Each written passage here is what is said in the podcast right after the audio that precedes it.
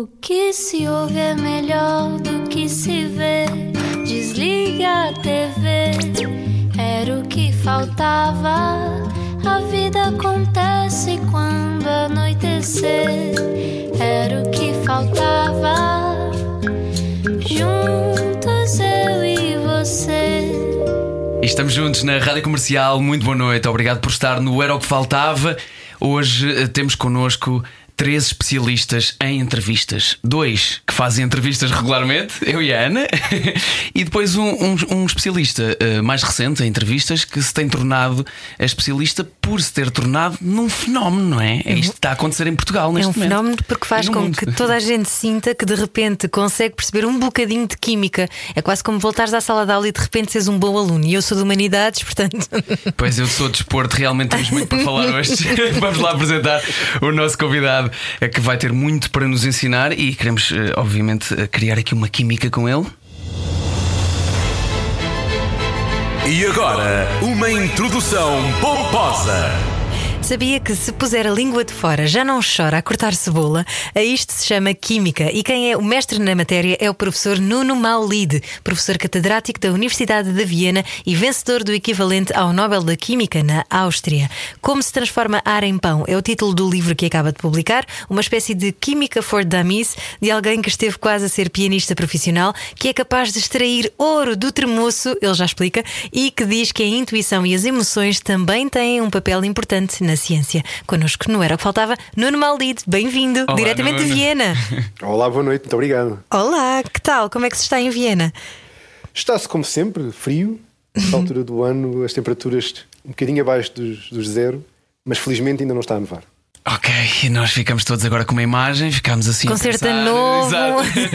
eu, Exatamente. eu fui ao Google dentro do meu cérebro ver as imagens Exato, e tal. a Cici, os filmes da Cici que eu via quando era miúda. Olha, é, engra- é engraçado começarmos esta conversa uh, precisamente pela Áustria, onde tu estás e onde uh, tens recebido prémios, tornado o teu trabalho uh, mais e mais conhecido, tendo em conta que as tuas origens são, na verdade, de África. É verdade. Portanto, meu pai é moçambicano, a minha mãe, já falecida, nasceu em São Tomé e Príncipe. E na altura, colónias portuguesas, portanto, eles nunca tiveram a nacionalidade dos respectivos países, eles foram sempre portugueses. Foram para Portugal estudar como cidadãos portugueses e depois das independências, o passaporte que receberam foi o passaporte português, não é? E foi dessa, dessa mistura interessante de dois países de lados opostos do continente africano que, que nascemos nós, eu e os meus dois irmãos. O meu irmão mais velho e a minha irmã, que estavam entre nós os dois. Uhum, Ambos médicos, não é? Os pais, e depois és neto É de um pioneiro da independência de São Tomé também. Sobrinho. Sobrinho. Ah, sobrinho, sobrinho. É o meu tio Nuno, que de facto foi a razão por eu me chamar Nuno, não é? O meu tio Nuno dava-se muito bem com a minha mãe. Eles são. A minha mãe acho que é a segunda a contar do fim, porque as famílias naquele tempo tinham muitos, muitos filhos, não é? A filha mais nova é a minha famosa tia Irondina, depois vem a minha mãe e depois veio o tio Nuno. Essa terminologia da segunda a contar do fim é qualquer coisa. É mesmo quando o número é grande. É verdade, nós, das primeiras vezes que fomos a Moçambique ver a família do parte do meu pai e a São Tomé ver a família da parte da minha mãe, eh, o mais complexo era lembrarmos dos nomes de todas as tias e tios e dos enormes números de sobrinhos. Aliás, eu digo isto muitas vezes: a família Maulide, portanto, do lado do meu pai, é tão numerosa, nós temos um grupo no WhatsApp. Devemos ser um- umas poucas centenas de pessoas, porque são mesmo muitos sobrinhos, muitos primos, muitos tios, muitas tias. É uma família muito numerosa. Portanto, se está a ouvir e se chama Maldito, provavelmente é primo do Nuno Maldito, que está connosco hoje à conversa. Envie-lhe uma mensagem e entre no grupo do WhatsApp também. É verdade, está a faltar no grupo do WhatsApp. Se não está num grupo do WhatsApp e se chama Maulide, está a perder alguma coisa. Uh, já agora, o, o tio que falamos, uh, Nuno Xavier Dias, um, tu que és um especialista de química, achas que isto de, de ser pioneiro em alguma coisa e estar à frente de revoluções uh, está nos genes? não sei bem, eu, eu confesso que é diferente quando a pessoa cresce com o nome de alguém que fez este tipo de, de percurso na sua vida, não é? Apesar de não o teres conhecido, não é? Apesar de não o ter conhecido, a pessoa ouve sempre falar. Primeiro, em primeiro lugar, tu chamas-te Nuno porque, portanto, é logo uma coisa que fica na, na memória. E depois tenho muito na cabeça aquela viagem que fizemos a São Tomé, eu acho que eu teria uns 10 anos, terá sido no final dos anos 80, em 1990, 91, e o simples facto de eu andar por aquele país e ouvir as pessoas dizerem ele chama-se Nuno Xavier, assim com um ar como se tivessem visto um fantasma, uh, mostra que o nome que me deram de facto vem de alguém que, que, marcou, que marcou uma geração e marcou uma era num país. É uma grande responsabilidade também. E tu sabias também que estarias destinado a coisas grandes? Não, o que eu sabia e sempre soube é que tinha, tenho muita curiosidade pelo mundo e gosto muito de fazer perguntas e gosto muito de perguntar porquê. E, e não tenho, infelizmente ou felizmente, tenho uma tendência para não me contentar com, com coisas de maneira muito fácil. Tem algumas dificuldades, não é? Há certos momentos em que a pessoa às vezes gostava de, eu gostava agora de poder pôr os pés em cima da mesa e descansar um bocadinho, mas não, cada coisa que se consegue acaba por ser quase um ok, agora o que é que vem a seguir? Uhum. E o que é que vai, o que é que se vai fazer depois? E agora que já conseguimos o tutoramento, o que é que fazemos a seguir? E agora que conseguimos publicar um artigo, qual é o próximo? E é um bocadinho nessa onda que eu tenho feito o meu, o meu percurso, numa de permanentemente à procura de sair da zona de conforto, porque eu também percebi que é assim que se chega, que se chega mais longe e que se chega mais longe dentro de nós próprios. Sabes que conhecer-te a ti próprio também passa muito por ver como é que tu reages em situações de desconforto e como é que tu te, te colocas à prova. E portanto acho que é, para mim pelo menos, é uma coisa muito natural ir sempre à procura do próximo. Se não fosse assim, provavelmente não teria saído de Portugal sequer. Uhum. Porque quando eu saí de Portugal não era fashion, não é? Eu digo sempre às pessoas, quando eu emigrei, houve ali uma altura entre 2007, 2008, 2009, sobretudo com a crise financeira, em que muita gente realmente começou a sair do país, não é? Uhum. Mas quando eu saí de Portugal, mais não era por necessidade do que. É isso mesmo. Em 2003, estilo de vida. Não vou dizer nomes, mas lembro-me de um professor me dizer: Mas porquê é que você vai para o estrangeiro? Está-se aqui tão bem. Quando tínhamos, não sei se foi depois, acho que foi um bocadinho depois disso, quando houve um primeiro-ministro a dizer: Não, passe, vão lá, realmente, realmente vão lá. Olha, mas esse, esse, essa tua vontade uh, que tu falas, não só na química, na tua área, mas também na, tu, na tua vida do, do autoconhecimento, uh, se há coisa que qualquer um de nós consegue experienciar, ainda que numa versão bastante mais leiga do que tu, é que isto é uma é mais do que uma bola de neve, isto é um mundo infinito. Cada vez que abres uma porta, há 100 novas portas à tua frente e isto nunca para. E quanto mais conheces, mais sabes o quanto tu desconheces ainda. Eh, há, há momentos em que isto traz alguma, alguma frustração de quando é que isto para? É bem verdade, sabes que quando. É, não, não me canso de, de repetir aquilo que tu acabaste de dizer e acho que as pessoas deviam pensar, parem e pensem. Quanto mais se sabe, mais se sabe que não se sabe. Uhum. E isto é tão verdadeiro que merece realmente reflexão. Há muitas pessoas cheias de certezas que se calhar não sabem Exato. quase nada de nada. Porque para ter tantas certezas é preciso não ter a noção de tudo o que está à volta. Por outro lado, torna-se fascinante perceber que numa subdisciplina de uma subdisciplina de uma subdisciplina há coisas para descobrir que nos manteriam ocupados até até ao final deste universo e mais um. Então, como... Isso é, é um aspecto fascinante da, da natureza. Então, como é que é o teu processo de descoberta? Estamos a falar com o Nuno Maulide, professor catedrático e investigador na área da Química. Como é que é o teu processo? É pensar, epá, agora uh, vou aqui ver o que é que faz esta água do tremoço e ver o que é que ela me diz. vou ser muito sincero. É, há que desmistificar, vocês dizem que eu desmistifico a química, mas também há que desglamorizar o processo de investigação. As pessoas que fazem investigação não são nenhum magos ou nenhum feiticeiros. No fundo, o que nós fazemos é construir sobre aquilo que já é conhecido, uhum. mas tentando sempre ir um bocadinho mais longe. No fundo, o conhecimento pode-se eh, comparar a uma bolha e essa bolha, o que nós vamos tentando fazer é esticá-la e aumentá-la de tamanho, mas muito progressivamente e muito incrementalmente. Portanto, numa poucos. piscina de água de tremoço. Exatamente. e o que é o, o que é o processo de, de descobrir coisas ou de ter ideias é um processo associativo.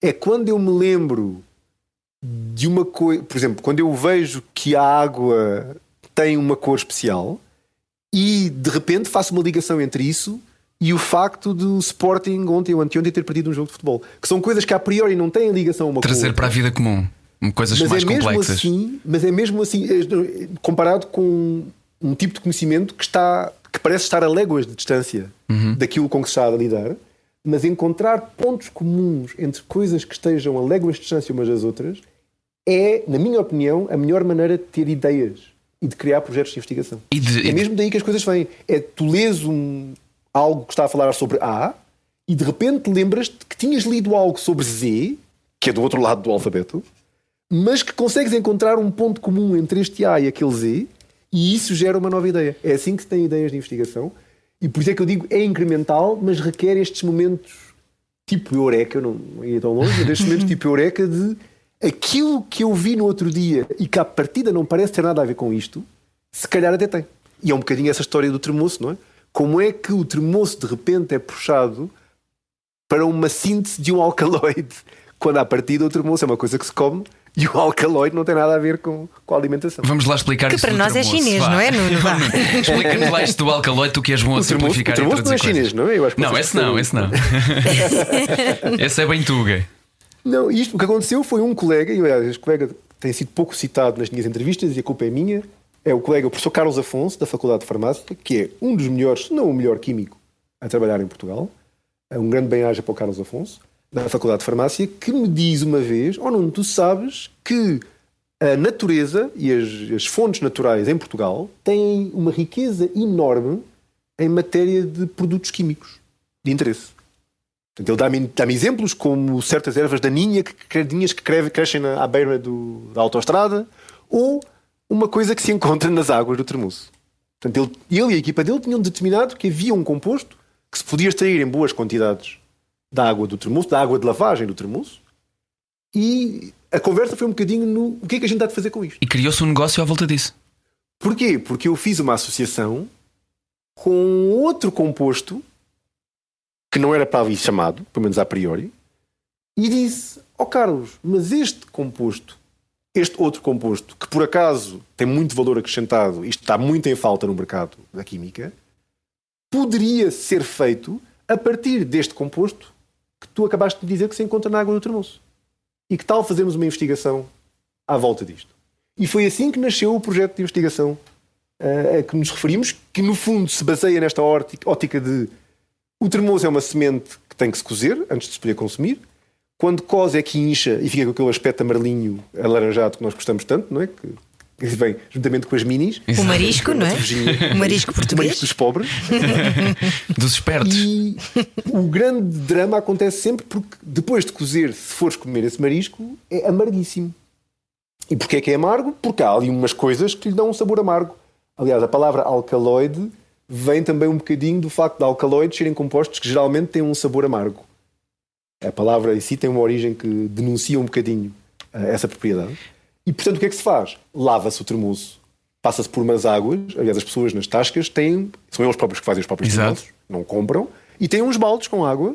E o que fazem é passar o termoço, pôr o termoço todo num dos baldes, depois pescam o termoço lá para fora, põem no balde seguinte, põem no terceiro balde, e ao fim de duas ou três passagens por três baldinhos com água, o sabor amargo desapareceu. Pronto. E- e o que é que tu fazes com essa água? Pode-se comer. O que é que se faz com a água? Extrai-se o composto que é maioritariamente responsável pelo sabor amargo O tal alcaloide. o tal alcaloide, faz uma reação, é uma única reação química a esse alcaloide, e o produto final dessa reação vende-se a, sei lá, uns 70 ou 80 euros por grama. Portanto, estamos a falar de uma Mas coisa para fazer o quê? Qual é a finalidade?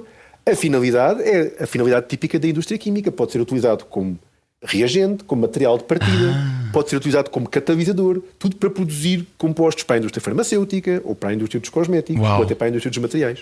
É um tipo de adjuvante que é utilizado com muita frequência. Sei lá, é como se fosse um- uma noz moscada. Eu vou chegar a casa e tomar banho em água de termoço agora. tu sabes que depois de eu ter dado estas entrevistas e falar estas coisas, o número de mensagens. Já, um grande bem-aja a quem nos está a ouvir, as pessoas escrevem resmas de e-mails, mensagens nas redes sociais. A convidar uma para ir coisa- comer termoço e beber. Não, muitas pessoas a dizerem-me que ah, têm outras ideias parecidas.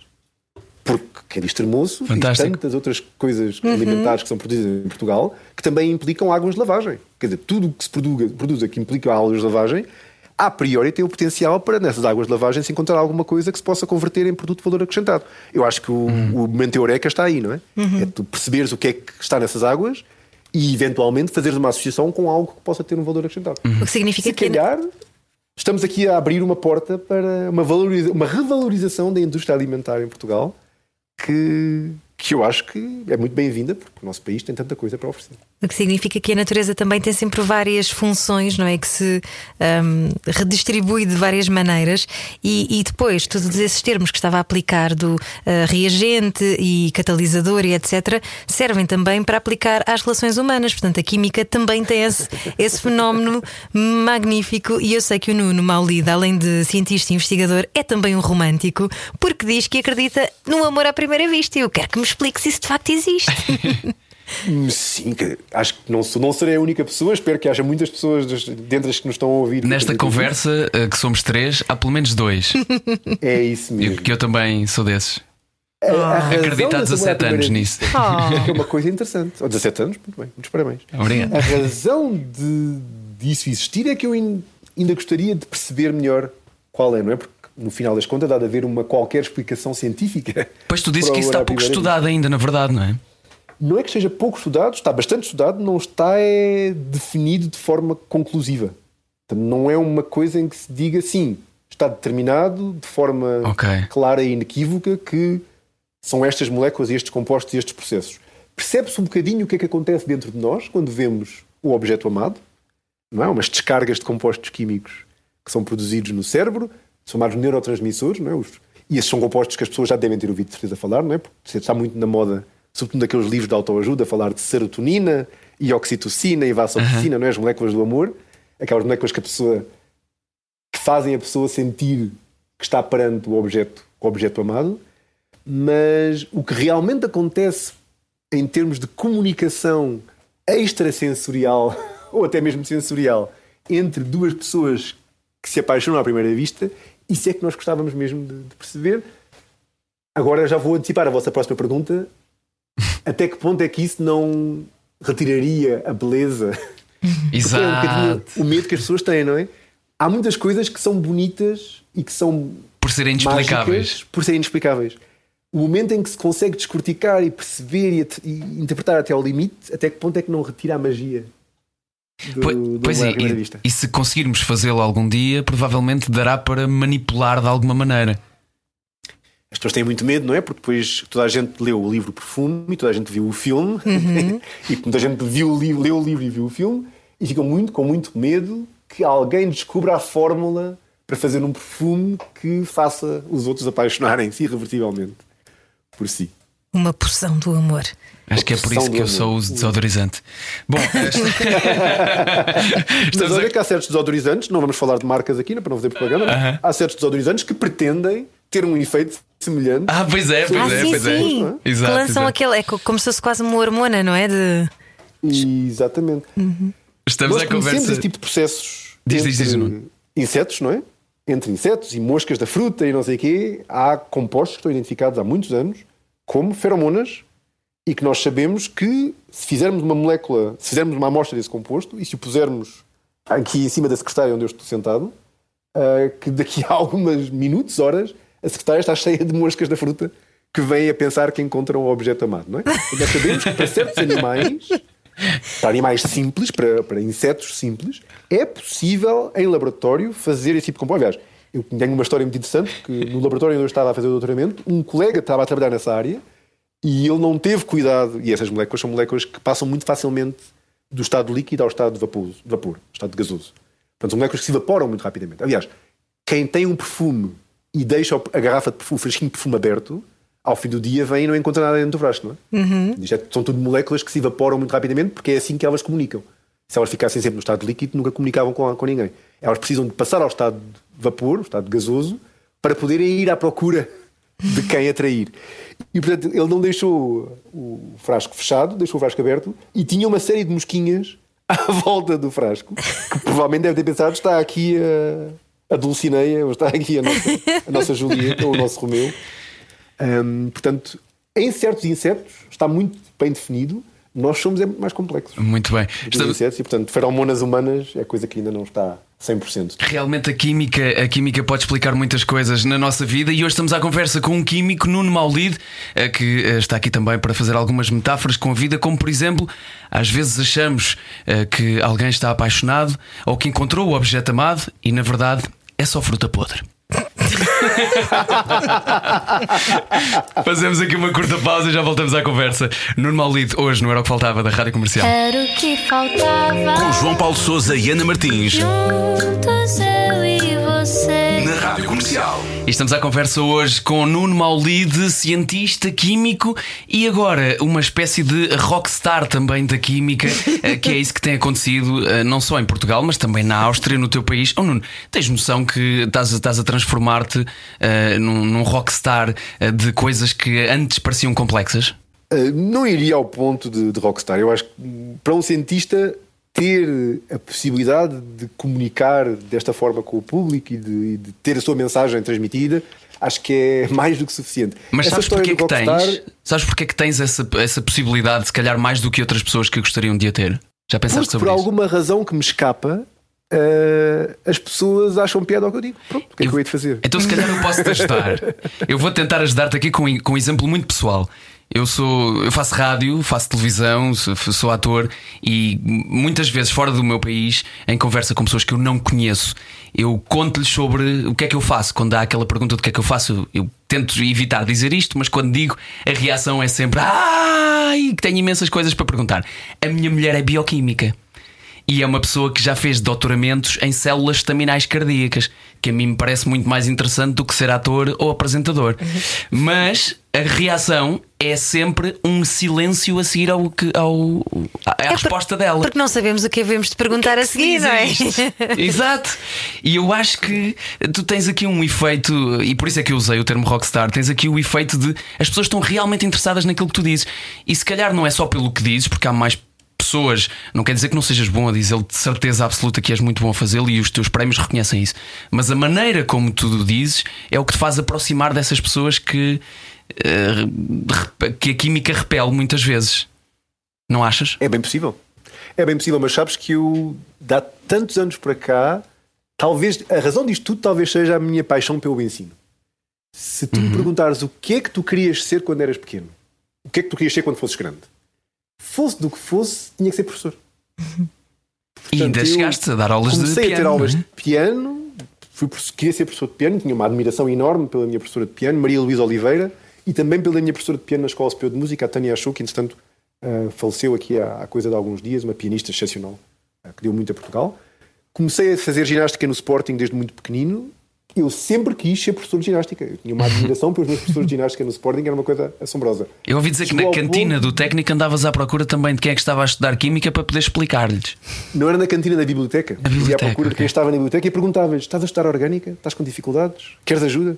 Eu sabia que a orgânica tem muito, muito má reputação, não é? A química orgânica é aquela disciplina, aquele cadeirão, É o cadeirão, que as sim. pessoas têm muito medo. E por isso, como me dava tanto prazer explicar, sabes que dava-me prazer por duas razões. Primeiro, pelo prazer que se sente quando se consegue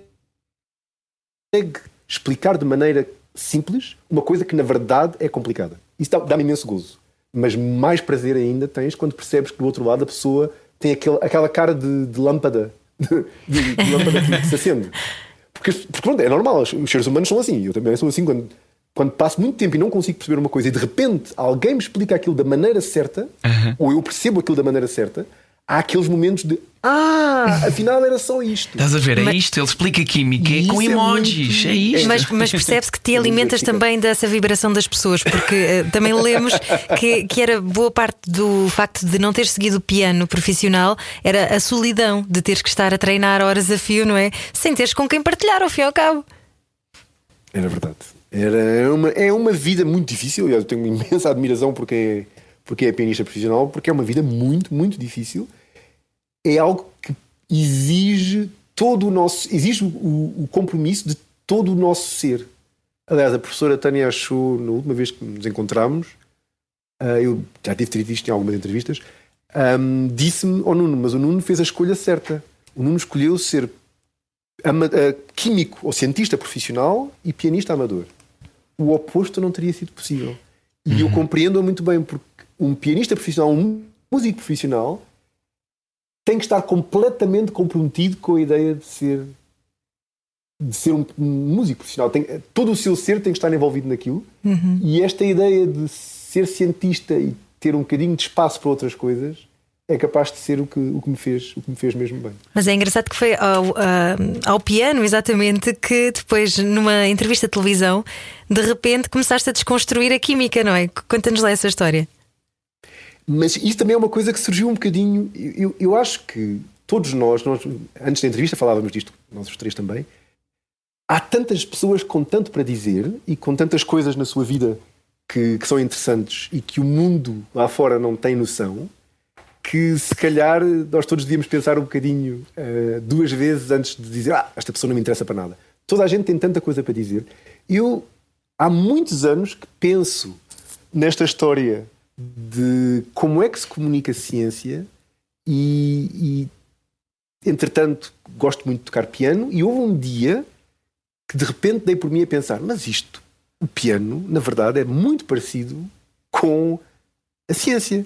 Eu enquanto estou a ter aulas de piano com um mestre, com um professor, uma professora que é pianista profissional, estabeleço uma relação de mentor-aluno que é muito semelhante à relação que eu hoje estabeleço com os meus estudantes de doutoramento.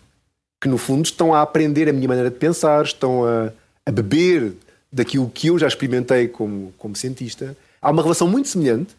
Também há um momento de, de muito trabalho pessoal, né? o momento em que a pessoa está no laboratório a tentar lutar com as suas reações, a fazer isto, a fazer aquilo, a experimentar acolá, a tentar deste lado, a tentar daquele lado, e ao mesmo tempo hum, há uma preparação para uma performance, que é quando se vai a um congresso e se apresenta aquilo que se está a fazer.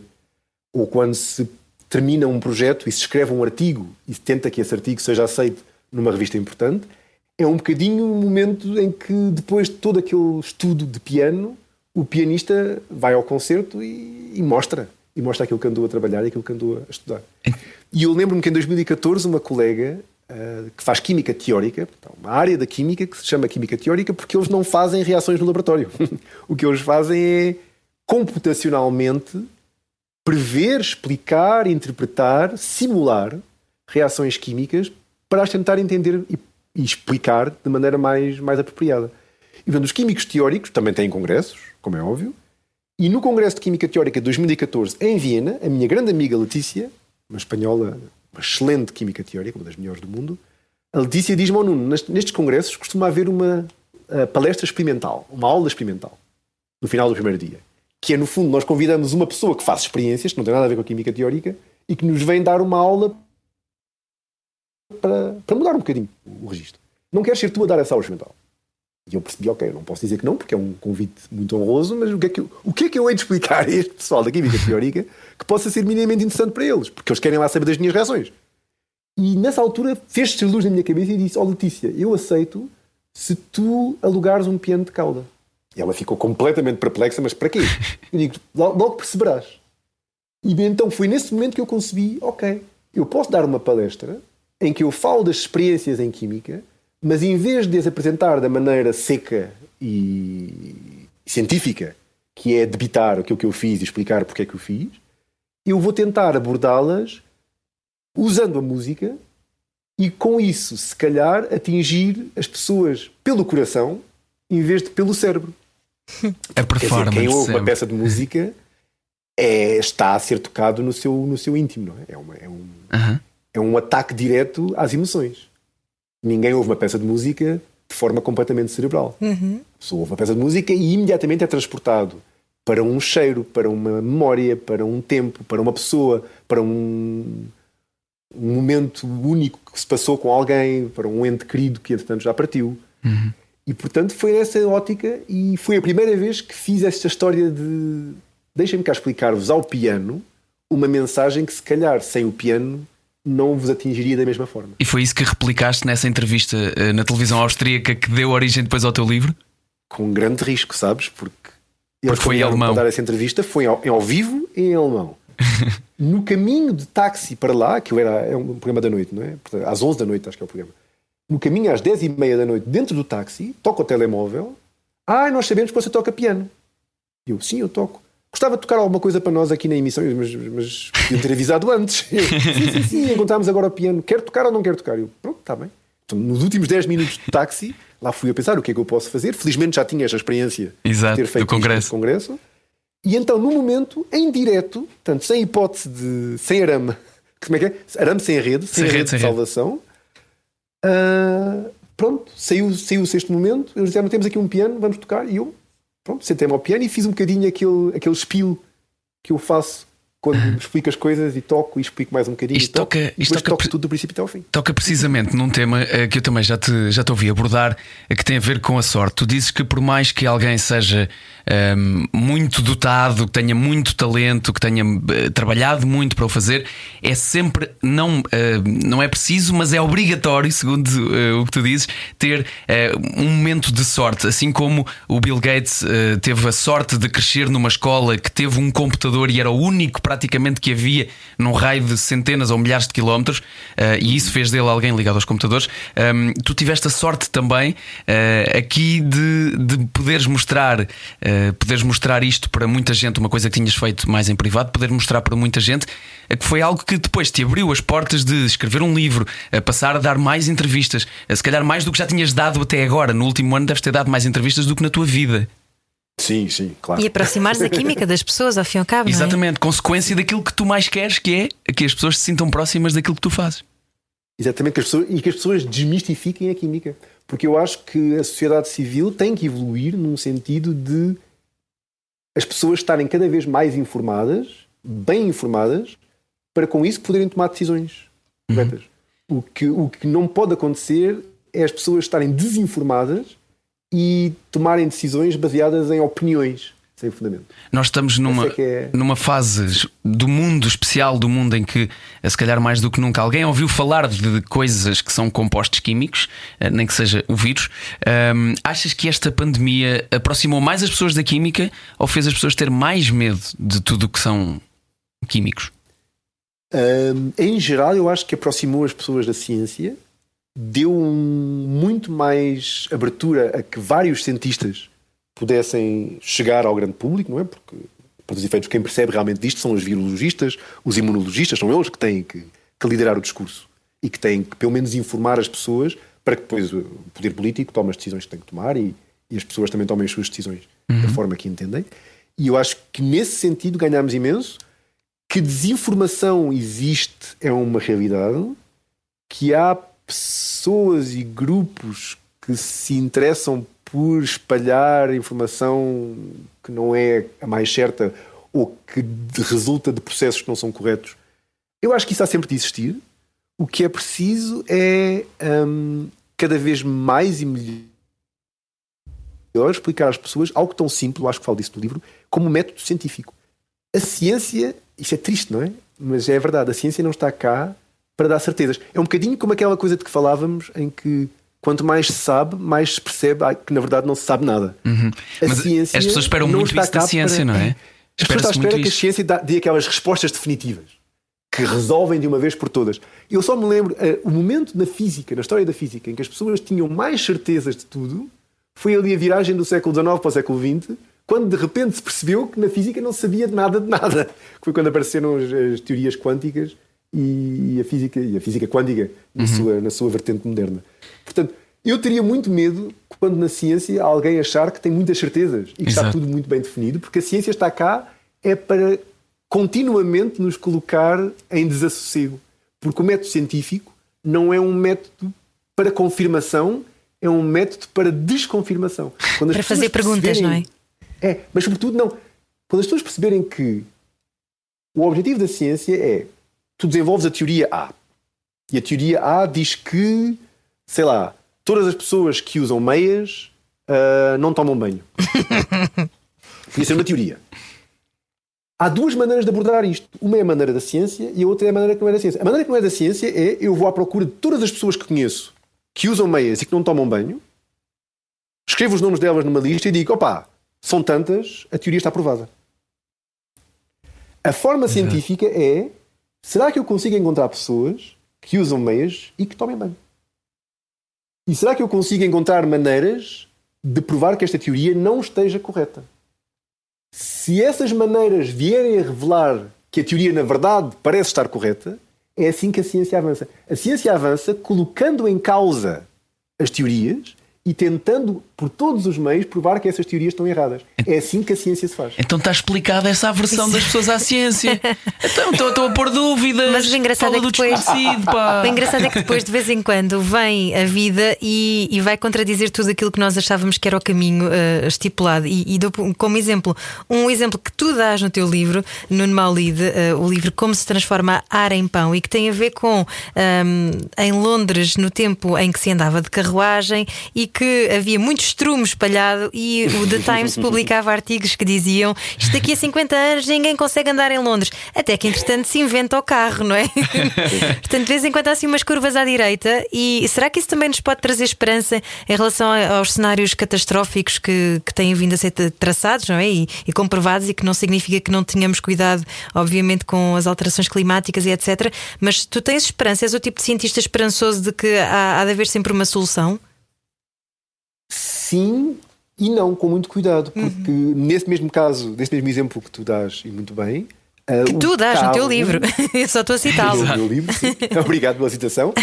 Um, a solução radical, que de facto foi um uma mudança de paradigma, como eu escrevo no livro, trouxe consigo mesmo outros problemas com os quais estamos a lidar ainda hoje, não é? Pois, que é a exato. imensa poluição. Esse ainda não resolveu. portanto, é poluição sobre poluição, no fundo. Mas, mas- Portanto, cada solução revolucionária, no momento, resolve o problema, mas traz sempre consigo outros problemas. Não há nada que seja só uma solução. Por isso mesmo é que a própria descoberta do carro ilustra este processo científico.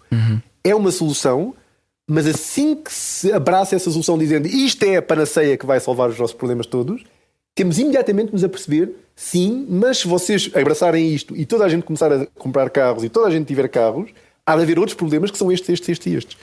E se calhar se tivéssemos feito isso, por exemplo, com o plástico, não tínhamos caído na situação em que caímos de plástico por todo o lado, no- nos oceanos e enormes superfícies de plástico, que não são a culpa do plástico. O plástico não é nem bom nem mau, ele é o que é.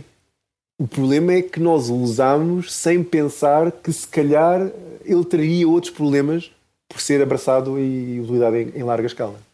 Está-me a fazer pensar, ouvir-te, que incrivelmente evoluímos, conseguimos evoluir em coisas fantásticas como esta de tirar cocó de cavalo do chão e criar carros e de repente acabou o problema. Mas complicámos ainda mais. E estava, há pouco estavas a falar sobre as, as evoluções da física e que depois veio física quântica e mudou isto tudo. E eu estava a pensar de o quanto, como sociedade, às vezes, às vezes ainda temos coisas tão. ehm, não é primordiais, mas é trogloditas, quando não estou a arranjar um melhor termo, mas tão antigas como antes dessa, dessa revolução toda da física quântica, havia as teorias do a Terra é que está no centro do universo. Não, não, é o Sol. Não, vou-te já queimar numa fogueira, que não tens razão. Sempre que alguém levanta dúvidas, queima-se em fogueiras. É isto que fazemos. Hoje em dia fazemos isto, faz isto em comentários. redes né? sociais. Nas redes sociais.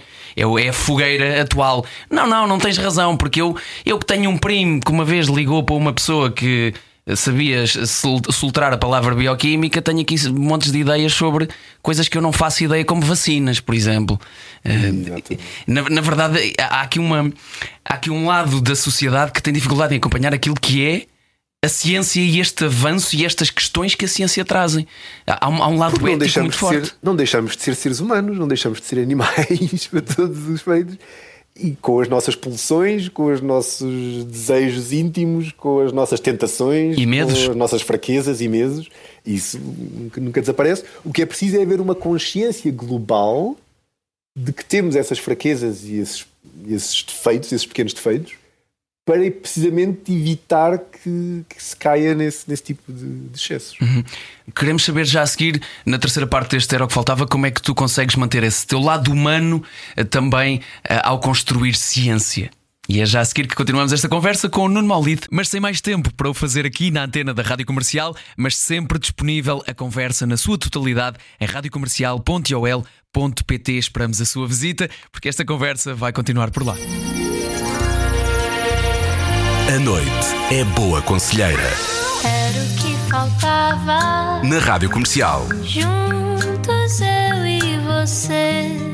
E hoje na Rádio Comercial falamos de ciência de forma simplificada, de forma uh, que toda a gente consegue sentir-se atraída por ela. E a verdade é que, Nuno, temos, temos de admitir, uh, tu consegues despertar o nosso interesse uh, sobre assuntos que à partida parecem menos interessantes. Quando é que tu despertaste esse interesse em ti também? Quando é que tu percebeste que conseguias dar a volta a coisas que pareciam complexas? Se é que já percebeste? É não sei se percebi, mas há ali um momento. Pronto, eu queria mesmo ser pianista profissional, e isto está, está muito descrito, já falei muitas vezes sobre isso, mas há ali um momento na universidade, no técnico, em que eu percebo que aquilo que eu sempre quis, que é ser professor e explicar coisas, também me pode ajudar a mim mesmo a, a explicar coisas difíceis e a perceber coisas que à partida estariam para lá do, do normal. E é esse momento em que eu percebo que isto me pode levar numa direção que não é só o ensino, mas também a investigação, em que na verdade o que se está a fazer continuamente é tentar explicar a si próprio uh, coisas que à partida não se conseguem perceber. Eu acho uhum. que um bom investigador tem que ser, por definição, um bom professor. Pode não estar para aí virado. E há muitos excelentes investigadores que não têm interesse no ensino mas bem lá no fundo eu acho que as duas são um bocadinho indissociáveis, porque a investigação é um contínuo ensinar a si próprio coisas que não se sabiam ontem e que hoje já se sabem um bocadinho melhor. É interessante tu dizeres que chegaste a essa conclusão ainda aqui em Portugal, eh, porque parece que a tua vida mudou muito quando tu mudaste também de país. Porque houve uma altura, antes ainda de sair de Portugal, em que davas aulas de química orgânica, aulas de piano, fazias ginástica e estavas a tirar o curso ao mesmo tempo. E ainda falava francês, não é? Era uma, uma coisa fascinante. É bem verdade, é uma fase em que não, eu sentia que não tinha muito tempo, não me sobrava muito tempo para fazer o que quer que fosse, porque o tempo estava todo contadinho. E ao sair, foi um bocadinho a possibilidade de eu me libertar de algumas destas obrigações, porque, como é óbvio, quando se dá aula de 20 alunos de piano, a pessoa sente também, de certa forma, responsável por aqueles alunos. Eu tinha alunos que, na sua maioria, eram crianças, dos 5 aos, aos 12 anos, e portanto eu sentia-me um bocadinho responsável por eles, senti-me muito culpado de os abandonar. Aliás, alguns destes alunos hoje retomaram contacto comigo pelas redes sociais depois de todas estas, estas aparições. Agora que és famoso. Agora eu sou famoso. e, e, é muito interessante voltar a falar, estar em contacto com eles e voltar a ver como é que as vidas deles evoluíram e saber que alguns deles, por exemplo, nunca mais tiveram interesse no piano ou que entretanto desistiram da música também por causa desta, desta esta ligação que é muito uma ligação humana, não é? A pessoa nestas, nestas idades gosta daquilo que está a estudar, gosta de ter aulas de piano porque gosta do professor. Porque sente uma corrente especial que passa com o professor, ou porque, ou porque não quer desiludir o professor. Muitas crianças, não tenho a mínima dúvida que os pais é que decidem. Ok, meu filho vai agora ter aulas de piano com esta pessoa.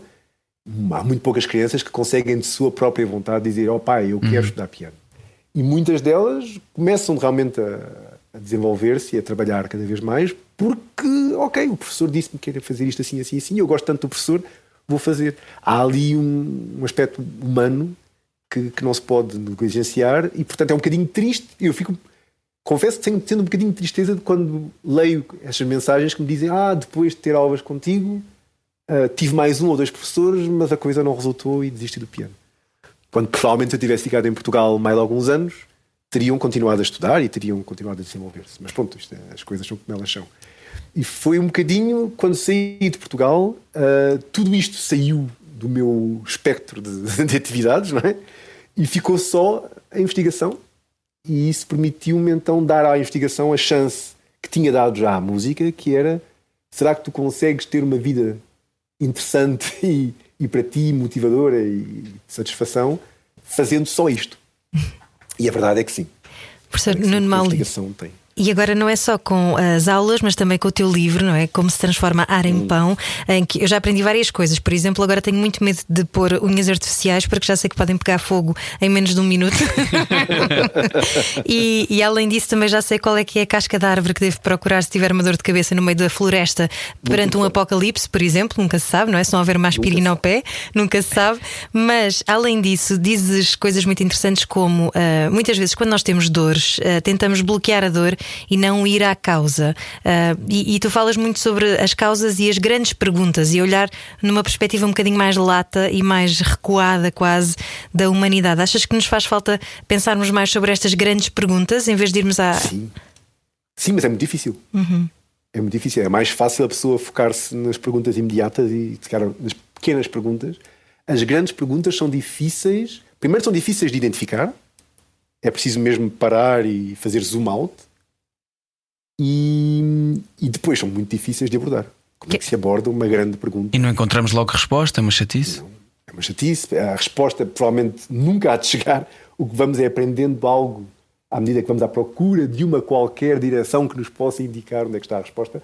Uma das grandes perguntas são importantes, mas se calhar uh, não são para toda a gente. O que eu acho é que nós, como sociedade, como é óbvio, temos sempre que, que ter noção de quais são as grandes perguntas e não, não podemos deixá-las escapar. Mas não diria que toda a gente, a toda a hora, tem que estar focada nas grandes perguntas. Qual é, que é... dávamos em doidos. Qual é que é para ti assim, a grande pergunta que tu gostavas de, ser, de ver ser resolvida? Ah, a grande pergunta da, da, da, química é a origem da vida. Isso não haja dúvidas, não é? Uhum. Até porque é uma pergunta filosófica. A partir de. Porque a vida, estamos todos de acordo, vocês já leram um livro, a vida, estamos todos de acordo, uhum. é uma sequência coreografada de reações químicas que acontecem numa determinada ordem, a uma determinada rapidez e com um determinado resultado. E é isso que resulta nós estarmos a falar uns com os outros e vocês estarem a ouvir e a perceber o que eu vos estou a dizer e ao mesmo tempo uh, o vosso corpo continuar a funcionar e vocês continuarem a respirar e continuarem a ver e continuarem a ouvir e continuarem a sentir. Tudo isto é o resultado de reações químicas. Quando nós nos damos conta da quantidade de reações químicas que são necessárias para isso, há um primeiro momento de overwhelming, não é? Tipo, devem ser milhares de milhões e é muito complicado. É uma rede de reações químicas complicadíssima. Mas depois, a partir de que momento é que um agregado de reações químicas deixa de ser um agregado de reações químicas e passa a ser um organismo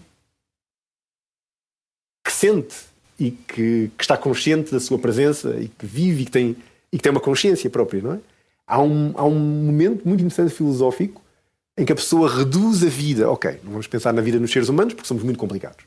Vamos reduzindo, reduzindo, reduzindo até aos organismos unicelulares, desculpem. Uma amiba.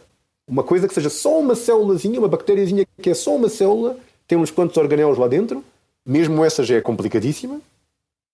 A partir de que momento é que estas reações químicas dentro desta sim, simples célula passam a ser um organismo vivo e deixam de ser reações químicas como aquelas que eu faço no meu laboratório ou que o meu grupo de investigação faz todos os dias. Acho que essa é que é uma pergunta fascinante. Porque muitas dessas reações nós conseguimos reproduzi-las sem problema. Num, num tudo de ensaio. Aliás, muitas das pessoas que trabalham na origem da vida, o que eles fazem não é estudar a origem da vida, é estudar a origem das moléculas que nós admitimos como fulcrais para a vida. Sei lá, os papers que se publicam na Nature e na Science sobre a origem da vida são, na sua grande maioria, damos à procura de um meteorito que tenha moléculas que nós, na Terra, sabemos que são essenciais à vida.